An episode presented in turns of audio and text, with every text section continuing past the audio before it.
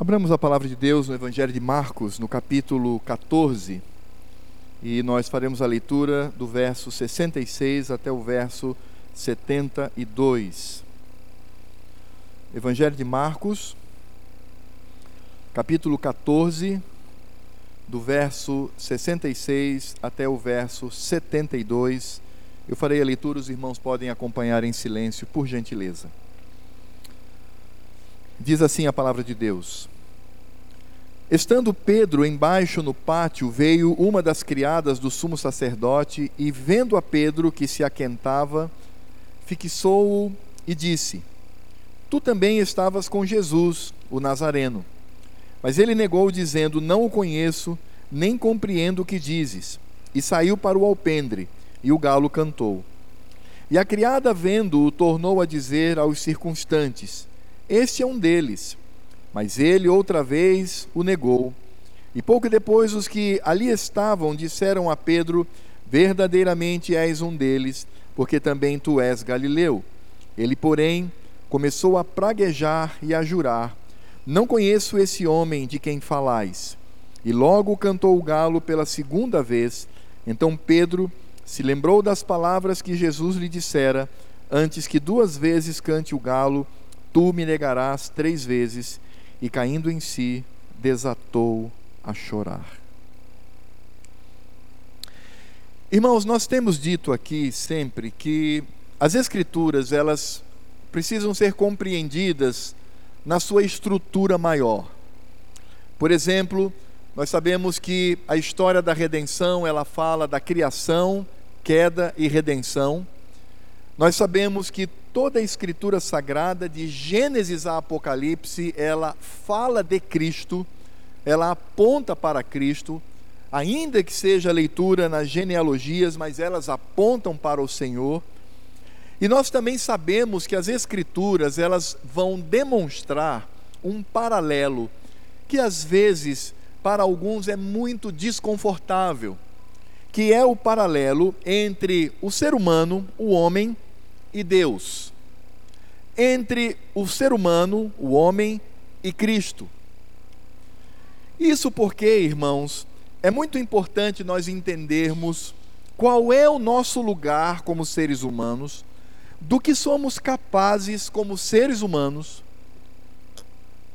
e do que o Senhor foi capaz e é capaz de fazer diante dessa nossa humanidade pecaminosa. Eu creio que um dos pecados mais terríveis para o ser humano, e sobretudo para aquele que se diz crente, é quando ele se torna arrogante na sua fé. Ele se torna arrogante na sua caminhada com Cristo. Porque eu estou seguro, não só pelas Escrituras sagradas, mas também pela própria história da igreja do Senhor, que o avivamento, uma vida forte com Deus, ela não promove a arrogância da fé. Ela não promove aqueles que se acham mais poderosos, cheios de poder, uma palavra é, demolidora. Não acontece dessa forma. Mas uma vida avivada, uma vida cheia do Espírito Santo, vai fazer com que ele cada vez mais compreenda quem ele é, do que ele é capaz e do que Deus tem feito na vida dele.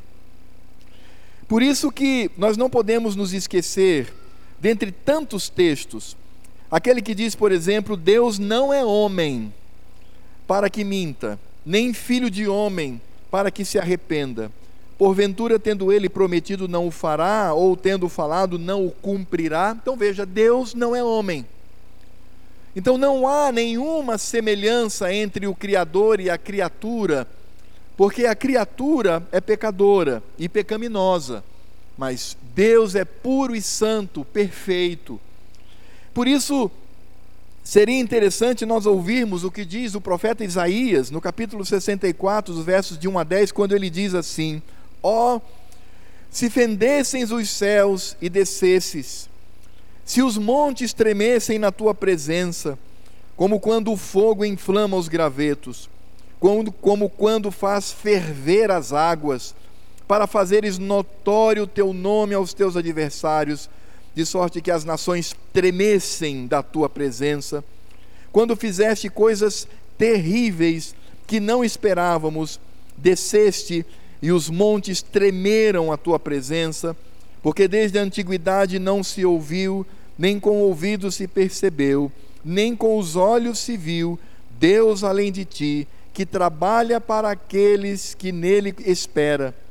Saís ao encontro daquele que com alegria pratica justiça, daquele que se lembra de ti nos caminhos. Eis que te iraste, porque pecamos. Por muito tempo temos pecados e havemos de ser salvos, mas todos nós somos como o imundo, e todas as nossas justiças como o trapo da imundícia. Todos nós murchamos como a folha e as nossas iniquidade, iniquidades como o vento nos arrebatam. Já ninguém há que invoque o teu nome, que se desperte e te detenha, porque escondes de nós o rosto e nos consomes por causa das nossas iniquidades. Mas agora, ó Senhor, tu és nosso Pai, nós somos o barro e tu o nosso oleiro e todos nós, obra das tuas mãos. Não te enfureças tanto, ó Senhor, nem perpetuamente te lembres da nossa iniquidade. Olha, pois, para nós, te pedimos, todos nós somos o teu povo, as tuas santas cidades tornaram-se em deserto, Sião em ermo, e Jerusalém está assolada. É isto que Isaías fala do paralelo entre mim você e Deus. E por isso, irmãos, nós precisamos olhar para as Escrituras, porque algumas pessoas têm a tendência de olhar para personagens do passado e olhar para eles como grandes heróis, grandes homens e mulheres, e alguns até dizem, mas nós podemos utilizar o texto de Hebreus, capítulo 11, porque vai falar dos grandes feitos daqueles grandes heróis. Não, isso é um equívoco. O autor de Hebreus vai falar da fé que estes homens e mulheres tinham. Ele vai mostrar que, a despeito do que eram, viviam pela fé. Apenas um exemplo para que os irmãos percebam aquilo que as Escrituras falam.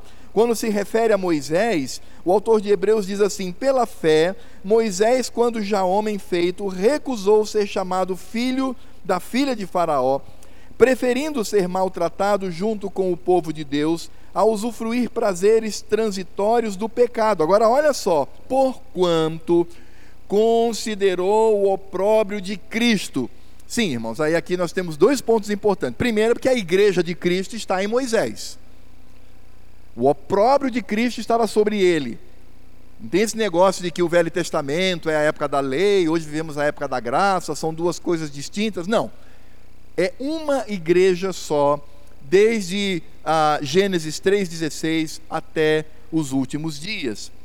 Então o autor de Hebreus diz: Porquanto considerou o opróbrio de Cristo por maiores riquezas do que os tesouros do Egito, porque contemplava o galardão, o galardão que não é merecimento nosso, vem pela graça, vem pela misericórdia. É por isso que quando nós ouvimos o autor de Hebreus dizendo, homens mais à frente, homens dos quais o mundo não era digno, e por quê? Eram errantes pelo deserto, pelos montes, pelas covas, pelos antros da terra, o que ele está dizendo é que o mundo não é digno dessa obra de Cristo na igreja.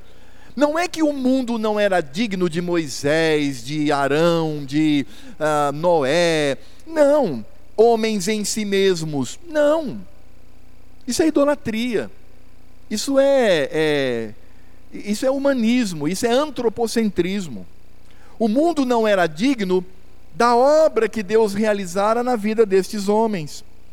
Então nós precisamos entender que as escrituras, elas são claras em nos mostrar, por, nos mostrar, por exemplo, que Adão e Eva deram ouvidos à serpente.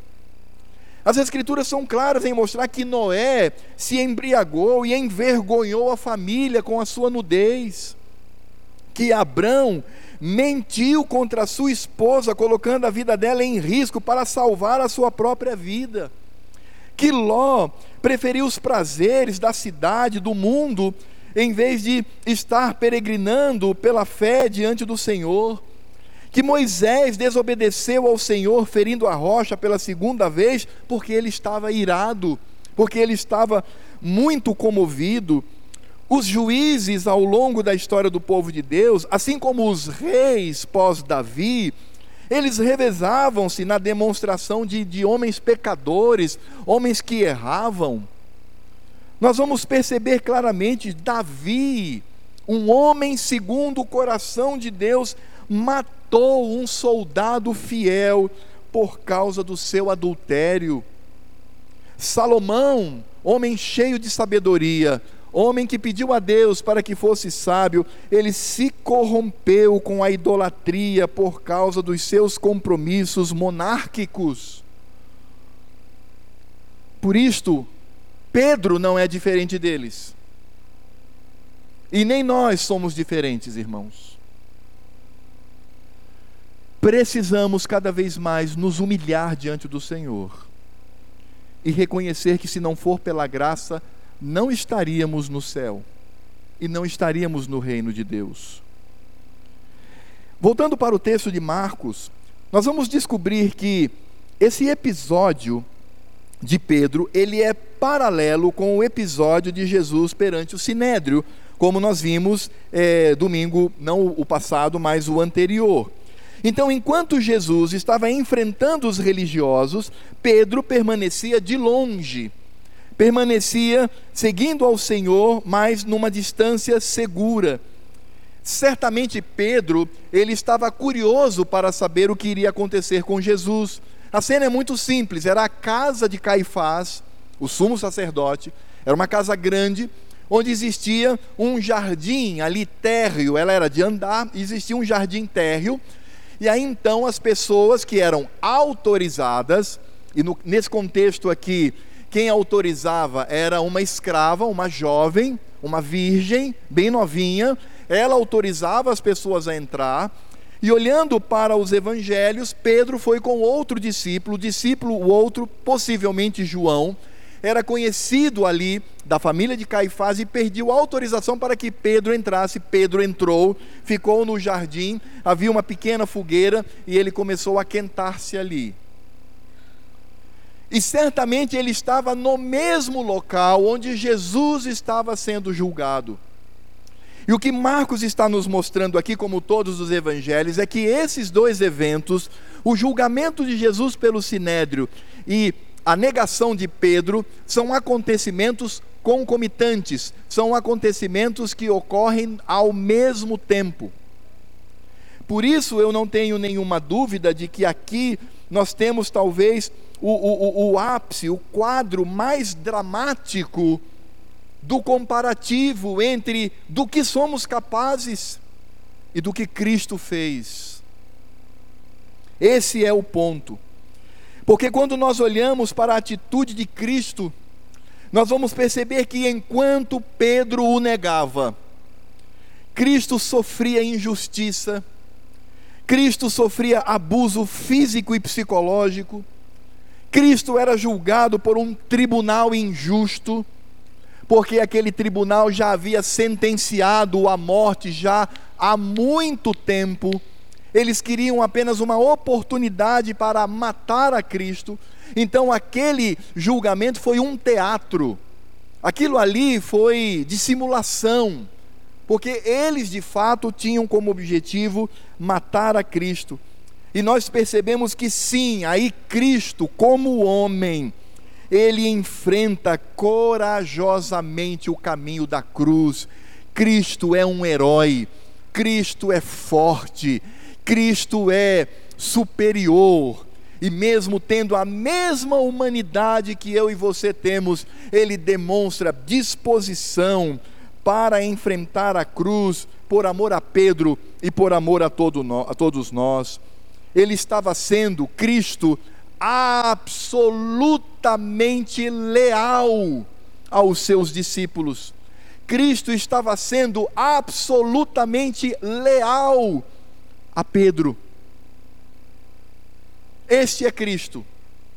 Como nós vimos na última exposição de Marcos, falando sobre o julgamento de Cristo pela igreja do Velho Testamento.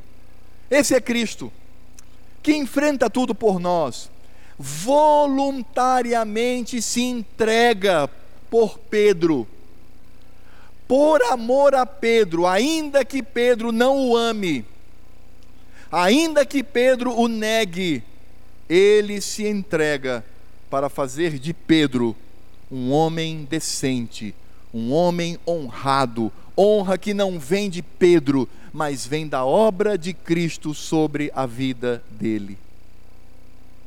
É por isso, irmãos, que quando nós olhamos para o paralelo, e agora focando o texto que nós estamos aqui olhando, vendo a atitude de Pedro, meu irmão, coloque-se no lugar dele. Veja você em Pedro. Porque certamente, se eu estivesse ali, teria agido da mesma forma. Porque a natureza pecaminosa que carregamos como um entulho no nosso coração é a mesma. Por isso não devemos olhar para Pedro e condená-los, nós não temos autoridade para isso, porque somos todos, me permitam a expressão, farinha do mesmo saco. E qual foi então a atitude de Pedro? Como eu disse para os irmãos, o local era um jardim da casa de Caifás, e quem estava ali ao redor de Pedro? Eram as autoridades? era o sinédrio, era parte dele, ele iria enfrentar de fato as autoridades? Não. Quem estava ali ao redor deles eram escravos, escravas, e parte da guarda do templo. Eram pessoas que não poderiam oferecer em si mesmas nenhuma ameaça. O que um escravo poderia ameaçar aquele homem livre? O que uma escrava poderia ameaçar aquele homem que era livre em absoluto? E é interessante porque no Evangelho de João nós temos um detalhe que não está aqui em Marcos, é que Pedro, ele é interpelado inicialmente pela escrava que o permite entrar no jardim de Caifás. Então ele está lá, João, possivelmente João, ele diz que é um outro discípulo, não sabemos, pergunta: Olha, eu gostaria que aquele meu amigo entrasse. Pois não, ela vai lá, ele era conhecido, esse outro discípulo, vai lá e abre então o portão. Quando ela abre o portão, ela olha para Pedro e aí ela faz essa pergunta: assim, Ah, você é um deles. A palavra utilizada aqui, irmãos, no texto, quando fala de, é, fala de uma jovem que estava ali como uma serva como uma criada. Essas são as traduções. Na verdade, se tratava de um tipo específico de escrava. Era geralmente uma escrava adolescente. Ela era supostamente virgem, pelo termo que se utiliza aqui no original. Era uma criança. E essa criança então olha para Pedro e diz: Você é um deles. Interessante perceber que Pedro é interrogado não por uma autoridade do sinédrio, não por um soldado do templo, não por um escravo adulto. Ele é questionado por uma criança. E a atitude dele diante de uma jovenzinha é negar absolutamente a Cristo como o seu Senhor. Depois, então, o Evangelho diz que em seguida ele é interrogado, e nós entendemos pela visão é, que une os evangelhos que é a mesma, é a mesma jovenzinha. Ela, ele entra, ele se assenta para esquentar, ela se assenta ao lado dele e diz assim: Olha, não sei não, rapaz, você é um deles. Você faz parte desse grupo do Nazareno. E as Escrituras nos dizem que, mais uma vez, ele nega peremptoriamente, ou seja, ele nega em absoluto. Ele diz assim: Eu não conheço, não sei quem é esse sujeito, não sei de quem você está falando, eu não pertenço à turma dele, eu não faço parte da turma deste Nazareno. Essa é a resposta que ele dá. E aí então nós temos uma terceira indagação. Agora não é mais aquela jovenzinha, ela se deu por satisfeita. Mas agora é um escravo que estava presente lá no Getsemane quando Jesus foi preso. Esse escravo, ele era parente de Malco. Lembra Malco? Malco foi aquele que teve a orelha decepada por Pedro no arrobo né, descontrolado que ele teve ali no jardim. Pedro saca da espada e começa agora a tentar cortar a cabeça de todo mundo. Malco então se desvia, corta a orelha, Jesus então cura e repreende a Pedro. Então um parente dele, escravo, que estava lá no Getsemane, diz assim: "Não, tu estavas lá no jardim, eu te vi. Eu vi você lá. O teu próprio modo de falar te denuncia. Você é galileu, você é do norte, você é da turminha dele.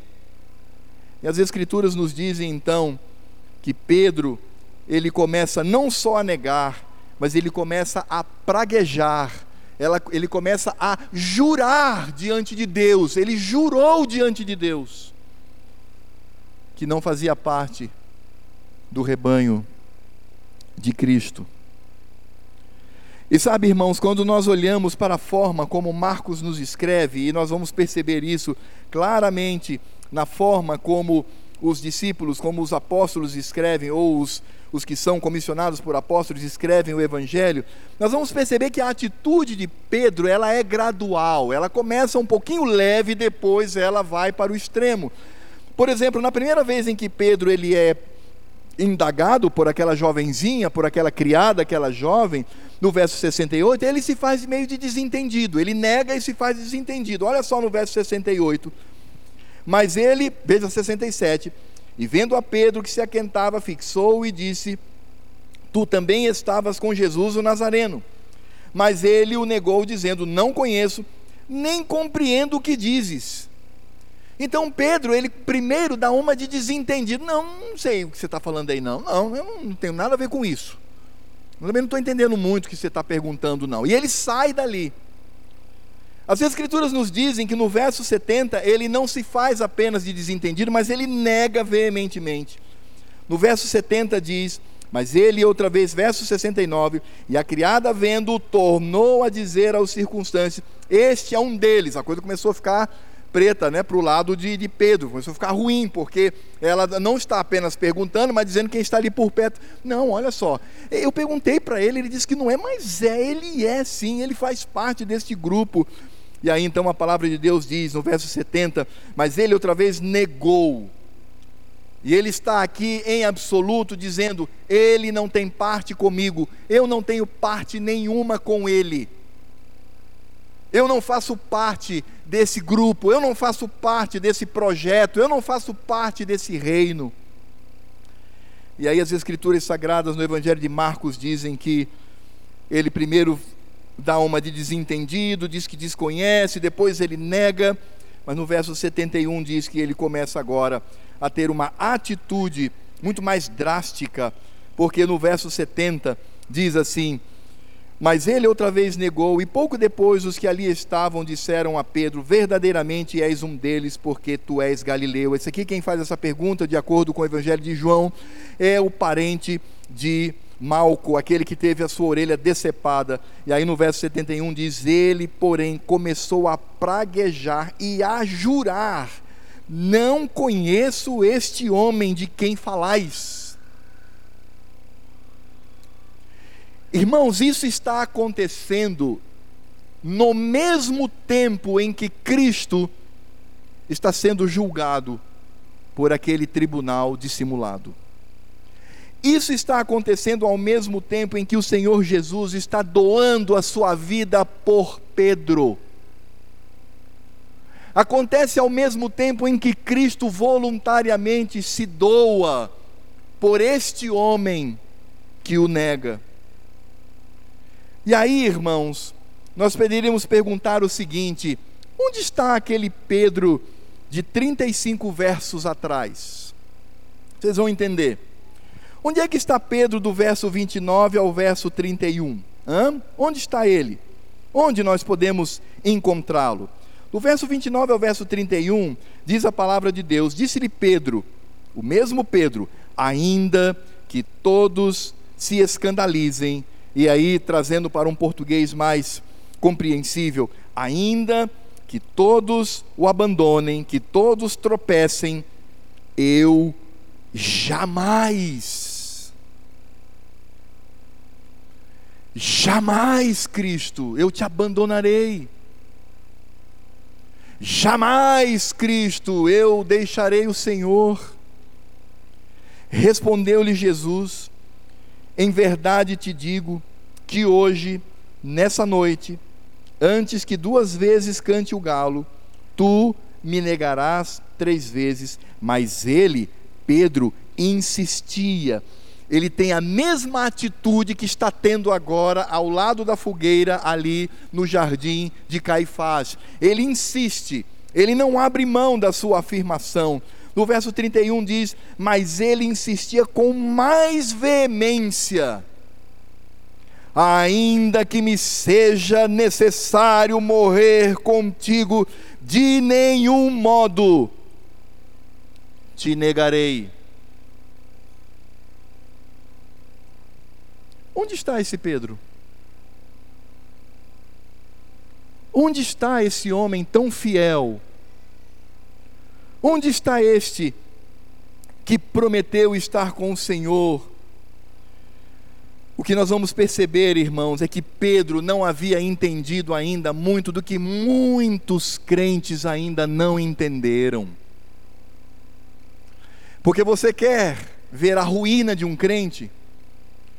É quando ele tem a empáfia, a arrogância de dizer: não, eu sou poderoso, eu sou forte, eu prego o evangelho, eu passo duas horas orando, eu passo o dia todo cantando música gospel, eu faço tudo que acontece no reino, eu sou isso, eu sou aquilo, minha família é assim. Saiba, este está prestes a cair. Este está prestes a mostrar na sua vida derrota. Por isso, nós entendemos o que Cristo disse aos discípulos quando ele estava lá no Getsemane, quando o Senhor está com eles e percebe que eles não vigiam e não oram junto com Cristo, e veja que Cristo pede para que eles orem por si mesmos, o Senhor Jesus, no verso 38 do, verso, do capítulo 14, diz: Vigiai e orai, para que não entreis em tentação, orem por vocês mesmos, clamem por vocês mesmos, é isso que o Senhor Jesus está dizendo, para que você não entre em tentação. O espírito, na verdade, está pronto, e nós já aprendemos isso. O que significa dizer que o espírito está pronto? É o sentimento é a intenção do coração. Quando Pedro disse: Eu morrerei contigo, estarei, não te abandonarei, eu tenho, não tenho nenhum problema em crer que Pedro ali estava sendo sincero. Havia sinceridade no coração de Pedro. Ele estava realmente disposto a morrer para proteger o seu Senhor. Então o espírito humano, ele pode estar forte, as minhas intenções, o que eu desejo, ah, eu vou estar lá e não, não vacilarei, Senhor, não tropeçarei. Mas o Senhor Jesus, ele continua dizendo: na verdade, o espírito está pronto, mas a carne é fraca. Vigiai e orai, para que não entreis em tentação. O espírito, sua intenção, o seu desejo, suas promessas, na verdade pode estar pronto, mas a sua carne, ela é fraca. E irmãos, triste daquele, como Pedro, que se baseou, que tentou se firmar nas suas intenções, nas intenções do seu coração é por isto que precisamos entender que nós, em nós mesmos, não temos o direito de julgar quem quer que seja, não temos o direito de apontar o dedo para quem quer que seja, para o pior bandido, o, o maior assassino, o maior criminoso da sociedade, nós não temos o direito em nós mesmos de apontar o dedo para ele. Porque qual é a diferença entre esse infeliz e a nossa vida?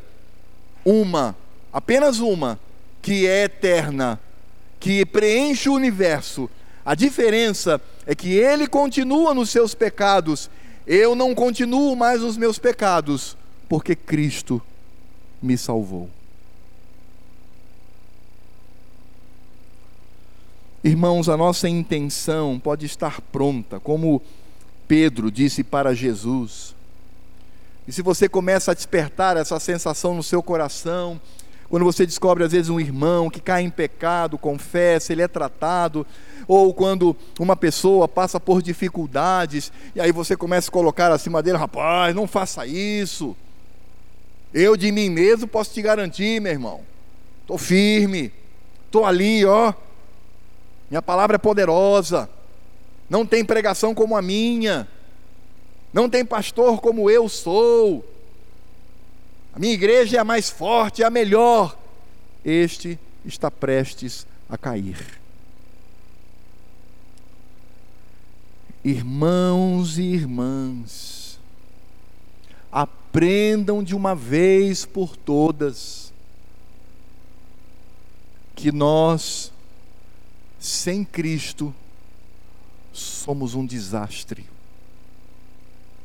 Sem andar nos ensinamentos do Evangelho, sem clamar para que o Senhor, nesta caminhada, nos ajude, porque nós de nós mesmos cairemos em vários pecados da vida. Se nós não tivermos esta percepção, a arrogância, que já é pecado, irá nos destruir. É por isso que Pedro, ele demonstra isto claramente na sua vida. Ele negou a Cristo, ele mentiu, ele perjurou. Porque veja, Pedro, ele associou ali, como diz a, a, a palavra do Senhor, como, como fala aqui as Escrituras Sagradas, Pedro, ele, enquanto praguejava, e a expressão aqui mostra que ele falava palavras terríveis, palavras pecaminosas. Ao mesmo tempo em que ele praguejava, ele jurava pelo nome do Senhor. Ele misturava as suas pragas, os seus praguejos, com o nome santo do Senhor. Foi aí o fundo do poço. Isso de fato está nos revelando quem de fato é Pedro. É por isso que quando Pedro, o Senhor Jesus pergunta quem ele era, e Pedro então diz assim: Tu és o Cristo, o Filho de Deus. O que, que Jesus responde para ele? Ah, Pedro, que bom, você é mais inteligente que os outros, você agora ó, tem uma espiritualidade fantástica. Não! Jesus diz assim: olha, que te revelou isso não foi carne nem sangue. Foi o Espírito por bondade que te revelou isso. Minutos depois, quando Jesus fala da sua morte, Pedro diz assim: Senhor, vem cá. Aqui em particular, aqui comigo. Né? Tinha alguns discípulos. Tem pena de ti mesmo, Jesus. Que história é essa que você vai morrer na cruz e tal? Tem dó de ti mesmo. Claro que isso não vai acontecer. O mesmo Pedro. Aí Jesus olha para ele, olha para os demais discípulos e diz: Arreda Satanás. Porque não cogitas das coisas de Deus, e sim das dos homens. Irmãos, se nós pudéssemos ver a potencialidade do pecado no nosso coração, nós neste momento cairíamos todos de joelhos, urrando com choro desesperador, clamando: Senhor, tem misericórdia de mim. E o que é mais sublime quando nós olhamos para este contexto, o que de, de fato se eleva ao extremo, foi a atitude de Cristo após o pecado de Pedro. As Escrituras nos dizem que Pedro, ele foi de fato agora conscientizado de quem ele era. E é interessante porque o que nós vamos ver na atitude de Cristo posterior a este homem, que o negou para uma escravazinha, para uma jovenzinha, que o negou para um outro escravo, ele não estava tendo a vida ali em risco. Ah, o, o Sinédrio não estava interessado nos discípulos, não, pelo contrário, o Sinédrio, o Sinédrio até naquele momento queria ganhar os discípulos de Cristo. Ele não sofria nenhum problema, mas ainda assim ele nega, ele pragueja, ele jura dolosamente, ele é alguém que está disposto a fazer qualquer coisa para afirmar: eu não tenho parte com esse Cristo, eu não tenho nenhuma ligação com ele, ele não é nada para mim. A turma dele não é nada para mim, sua pregação é nada para mim, tudo é nada com relação a Cristo a mim. E enquanto Pedro tem esta atitude, nós percebemos que mais uma vez Cristo olha para este homem com graça, com misericórdia, com amor. Porque as Escrituras dizem claramente que Cristo, ele vai se revelar novamente a Pedro. Pedro está perdoado dos seus pecados. Cristo o chama novamente e o comissiona, e Pedro, por conta desta atitude, Cristo focaliza nele a sua graça.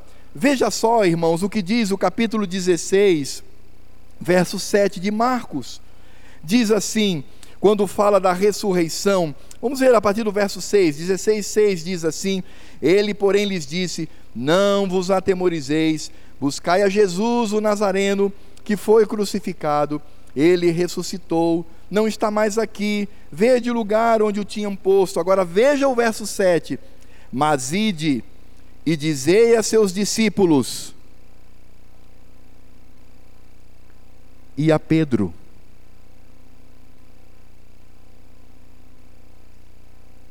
Você já tinha observado isto?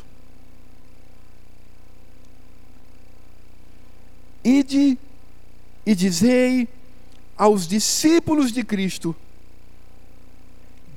especialmente a Pedro, que ele vai adiante de vós para Galiléia, lá o vereis, como ele vos disse. Diga a Pedro, porque Pedro voltou para a pescaria. Pedro estava humanamente arrasado. Não haveria perdão para ele. Ele negou a Cristo. Como faz todo descrente. É por isso que um descrente, quando ele morre em seus pecados, o pecado dele é imperdoável, porque ele está blasfemando contra o Espírito Santo de Deus. Ele morreu nessa condição. Pedro faz exatamente isso. É o próprio Cristo. Mas Cristo manda o seu servo, o seu escravo, o seu anjo, diz assim: diga a eles que se reúnam, eu vou me encontrar com eles na Galiléia e especialmente a Pedro. Porque se Pedro negou a Jesus, se Pedro mentiu para se ver livre da sua união com Cristo, Cristo o traz de volta por amor. É por isso, irmãos, que nós precisamos entender de fato o que a palavra de Deus ela nos diz com relação ao fato de que Cristo é aquele que põe a sua graça sobre nós.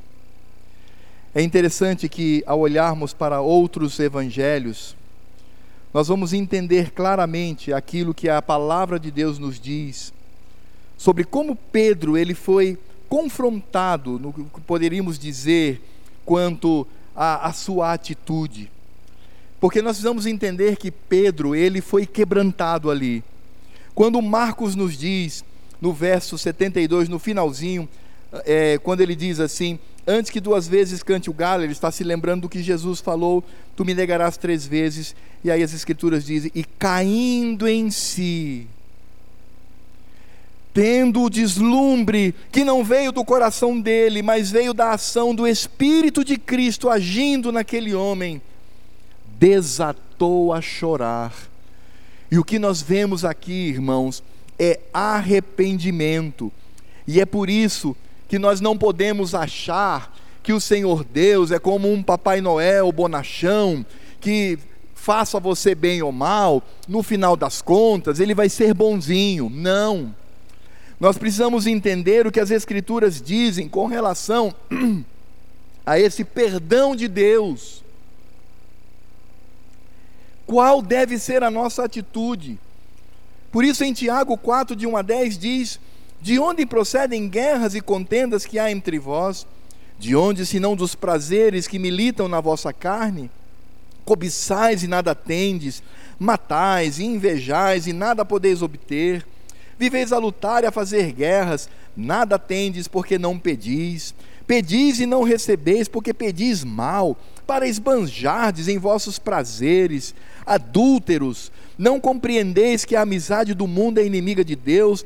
Aquele, pois, que quiser ser amigo do mundo, constitui-se inimigo de Deus. Ou supondes que em vão afirma a Escritura, é com ciúme que por nós anseia o Espírito que ele fez habitar em nós. Antes, ele dá maior graça pelo que diz: Deus resiste aos soberbos, mas dá graça aos humildes. Sujeitai-vos, portanto, a Deus e resisti ao diabo, e ele fugirá de vós. Chegai-vos a Deus, e ele se chegará a vós outros. Purificai as mãos, pecadores, e vós que sois de ânimo dobre, limpai o coração, afligi-vos, lamentai e chorai. Converta-se o vosso riso, e eu apenas como interpretação, acrescenta esse riso cínico, não é? Converta esse vosso riso em pranto e a vossa alegria em tristeza. Humilhai-vos na presença do Senhor e Ele vos exaltará. Somos exaltados pelas mãos de Cristo, por causa da Sua morte e o seu desejo de nos amar e de nos conduzir em segurança. É por isso que João, na sua primeira carta, no capítulo 1, verso 9, diz: Se confessarmos os nossos pecados, se confessarmos, e a palavra aqui, confessar, que está na língua grega, é a mesma palavra que deu origem para homologar. Eu vou homologar uma assinatura, né? vou homologar um documento que, que significa homologar? Reconhecer. Então, a frase aqui diz: se confessarmos reconhecendo os nossos pecados, Ele é fiel e justo para nos perdoar os pecados e nos purificar de toda a injustiça. E aí poderíamos perguntar: então, neste sentido, Pedro não sentiu remorso. Quem sentiu remorso foi Judas. Judas teve um sentimento fruto do seu próprio coração, fruto da sua própria justiça, por isso ele morreu em seus pecados, por isso ele não alcançou a graça de Deus, por isso ele não alcançou a redenção de Cristo, porque Judas quis exercer nele mesmo a sua própria justiça, ainda que ele estivesse com remorso, ainda que ele tenha reconhecido que o que fizera era terrível, mas ele aplicou em si a sua própria justiça, se enforcou e foi para o inferno. Pedro, ele não tem essa ânsia que vem dele mesmo.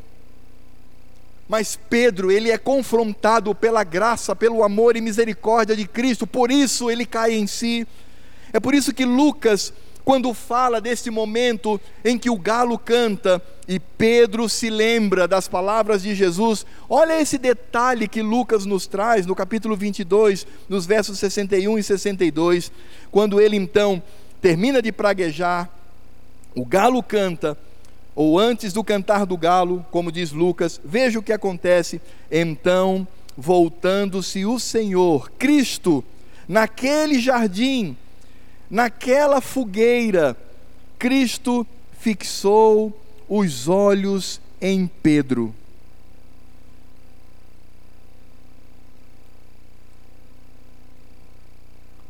Que olhar, irmãos.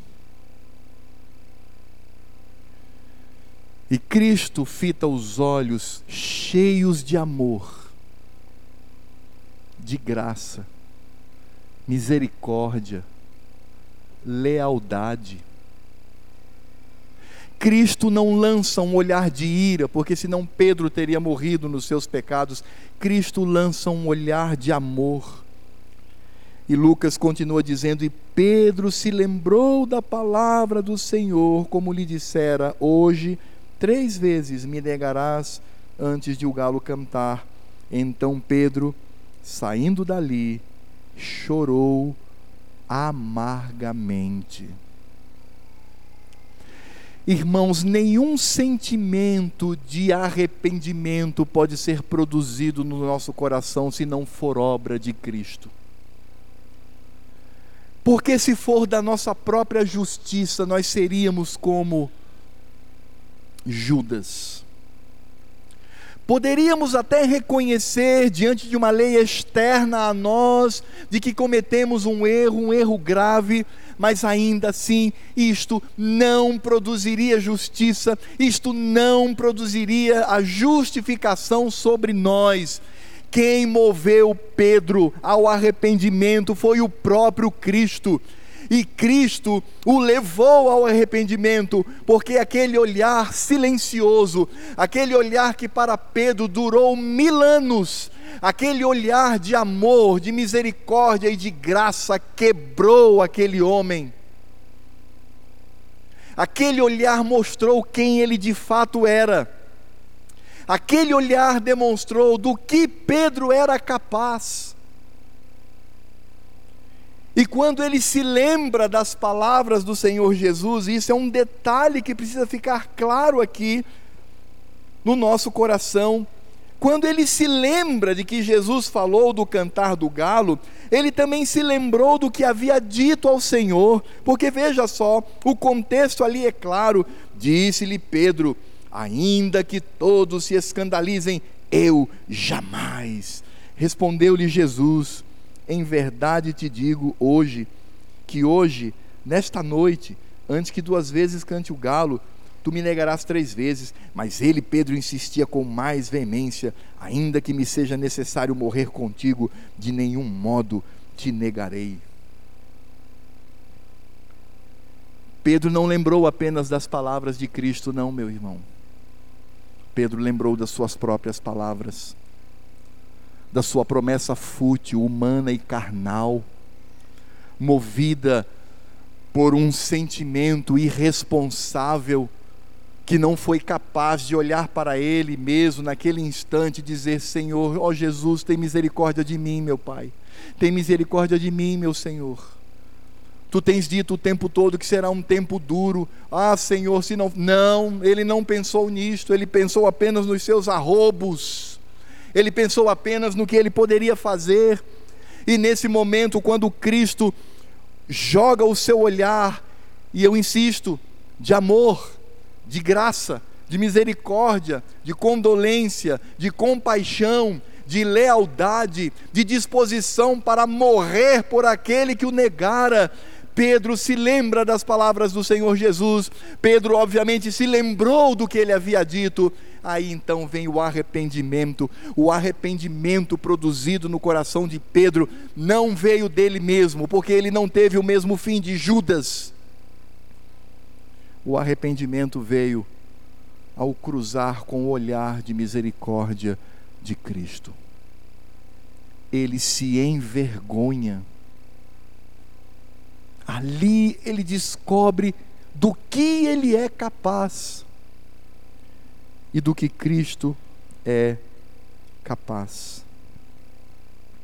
Ali, sem dúvida nenhuma, podemos perceber claramente que o Senhor o leva para esta situação de arrependimento.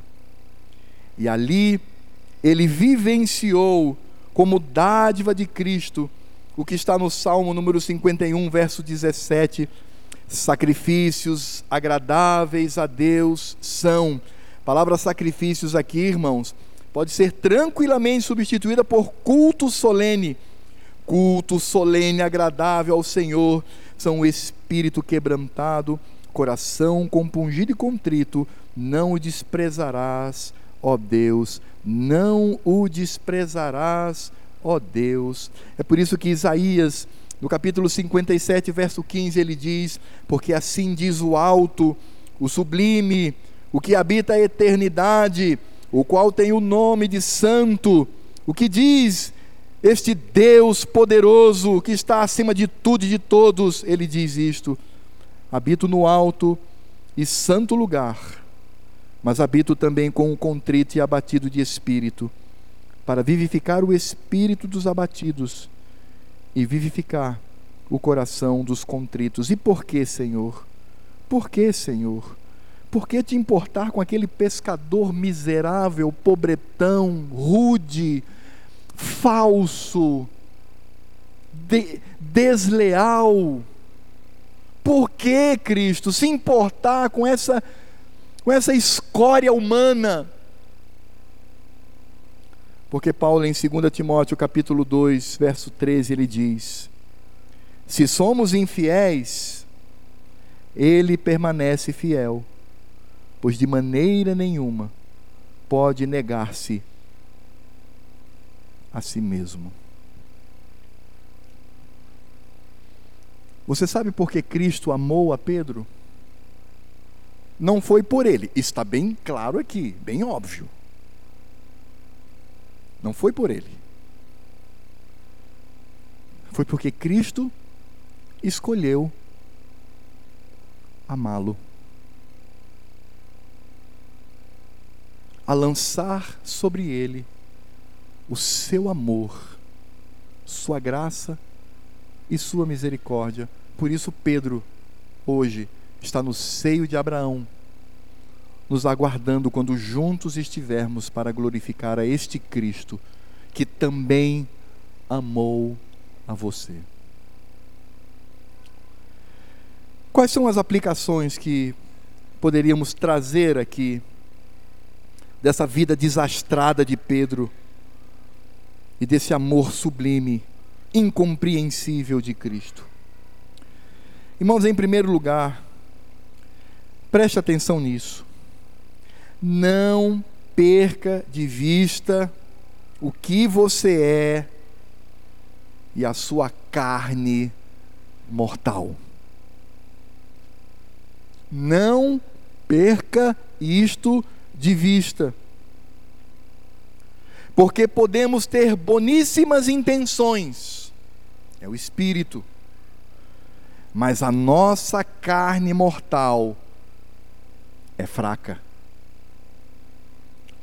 É por isso que somos capazes de negar a Cristo sob qualquer circunstância, seja sob uma ameaça, seja sobre uma circunstância que pode nos envergonhar, seja na busca pelo prazer, pelos prazeres do pecado, sempre que pecamos, negamos ali ao Cristo redentor.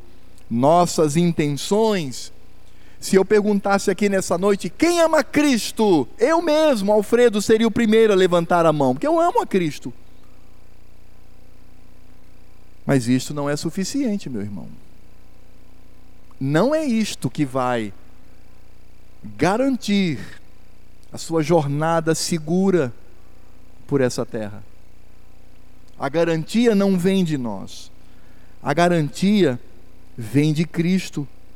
Por isso, a nossa tendência, por vezes, é a de fugirmos do amor e da lealdade em Cristo.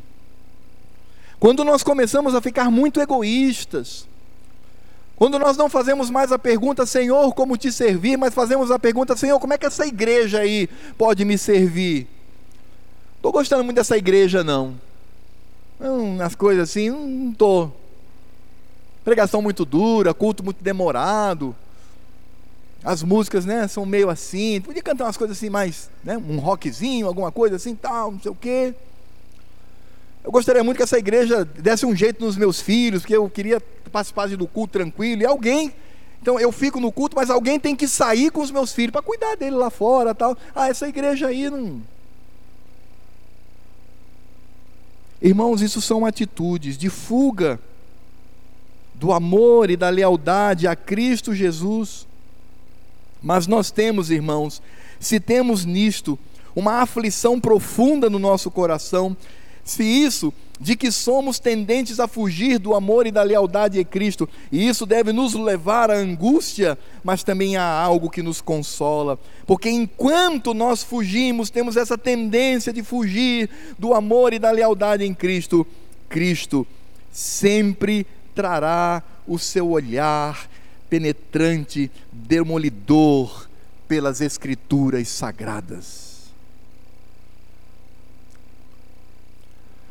Você sabe quando é bênção na nossa vida, no culto?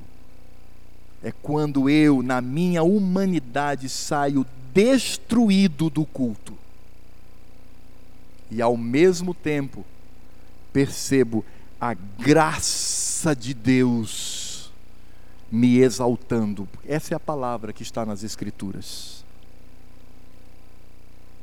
É por isso que, se eu sou tendente ao mal, Cristo sempre lançará sobre nós o seu olhar, que nos quebra, que vai demolir pela Escritura sagrada.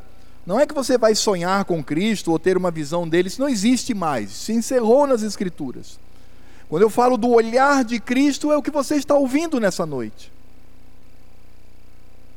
E esse olhar, ele nos leva cada vez mais a reconhecermos quem somos e do que Ele é capaz por nós.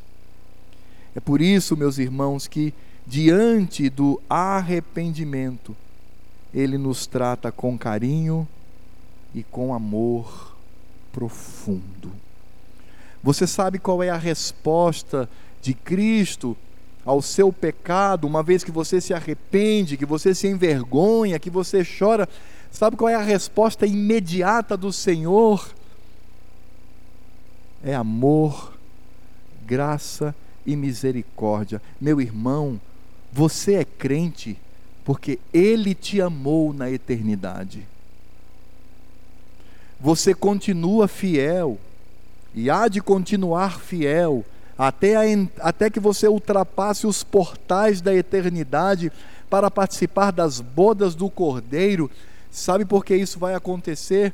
não por você, porque por nós mesmos estaríamos atolados no inferno de perdição. Mas nós continuaremos nessa jornada, porque Cristo escolheu nos amar.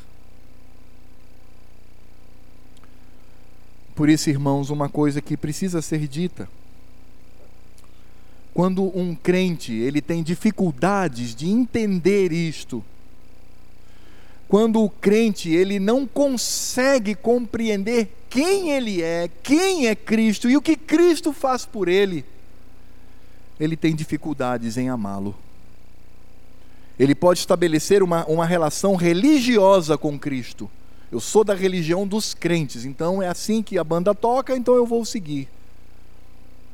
Mas quando nós deslumbramos quem eu sou, quem eu era e o que serei na eternidade, sabendo que tudo isto não está em mim, porque o que está em mim é pecar, mas está em Cristo Jesus, cheio de amor e graça. Aí sim, amaremos a Cristo com fidelidade.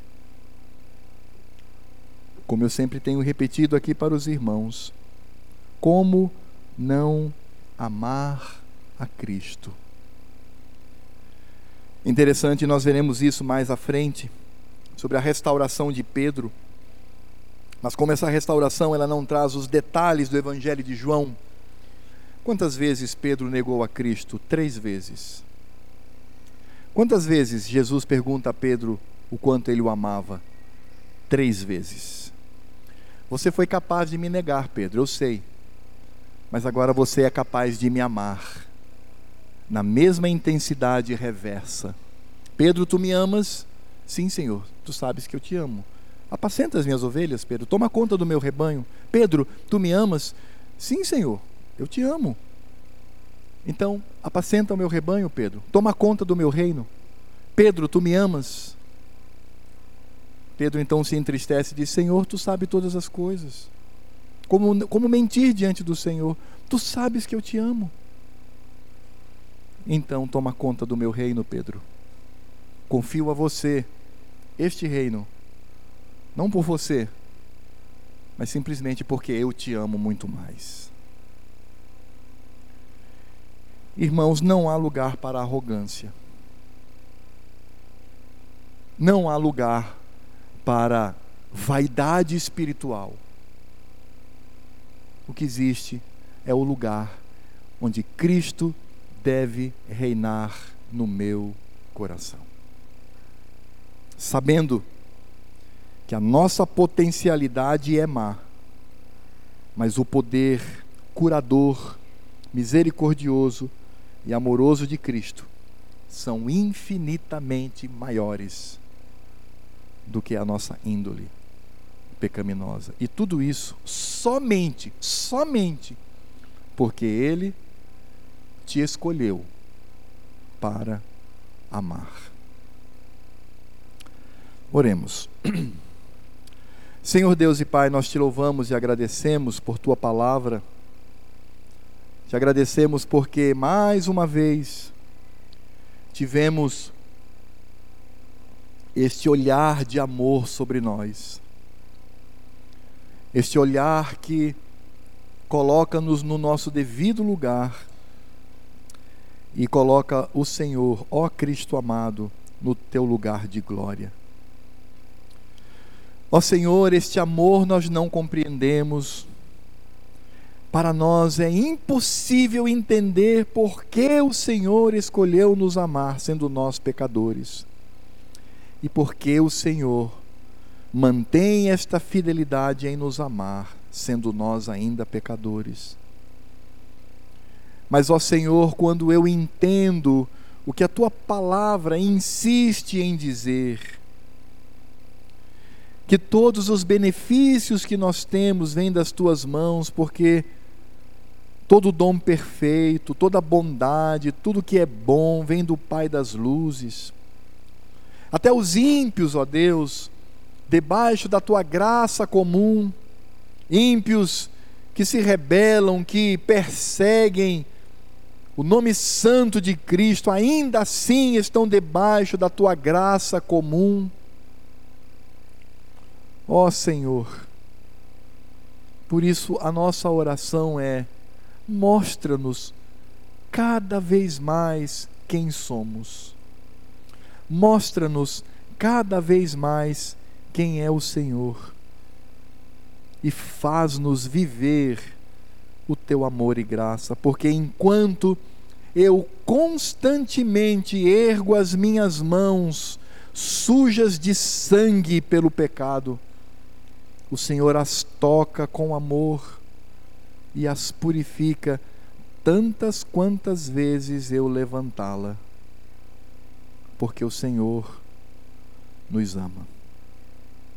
Obrigado, Pai, porque a tua palavra não omite isto.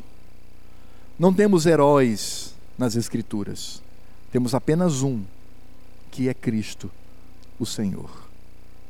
Por isto, que a graça desse mesmo Cristo, o amor de Deus Pai, a comunhão, a consolação e toda a obra do Espírito Santo, que é o Espírito do Pai e o Espírito de Cristo, estejam sobre a minha vida, pequenina, falha, esteja sobre a vida dos, desse pequenino rebanho aqui, falho, sobre todo o pequenino rebanho de Cristo espalhado pelo mundo, falhos, mas gente que é mais que vitoriosa por causa do amor com que nos amou. Agora e para todos sempre, até a vinda do noivo, quando nos fará ultrapassar os portais da eternidade, para vivermos aquele dia glorioso, as bodas do Cordeiro, agora e todo para todos sempre. Amém. Maranata.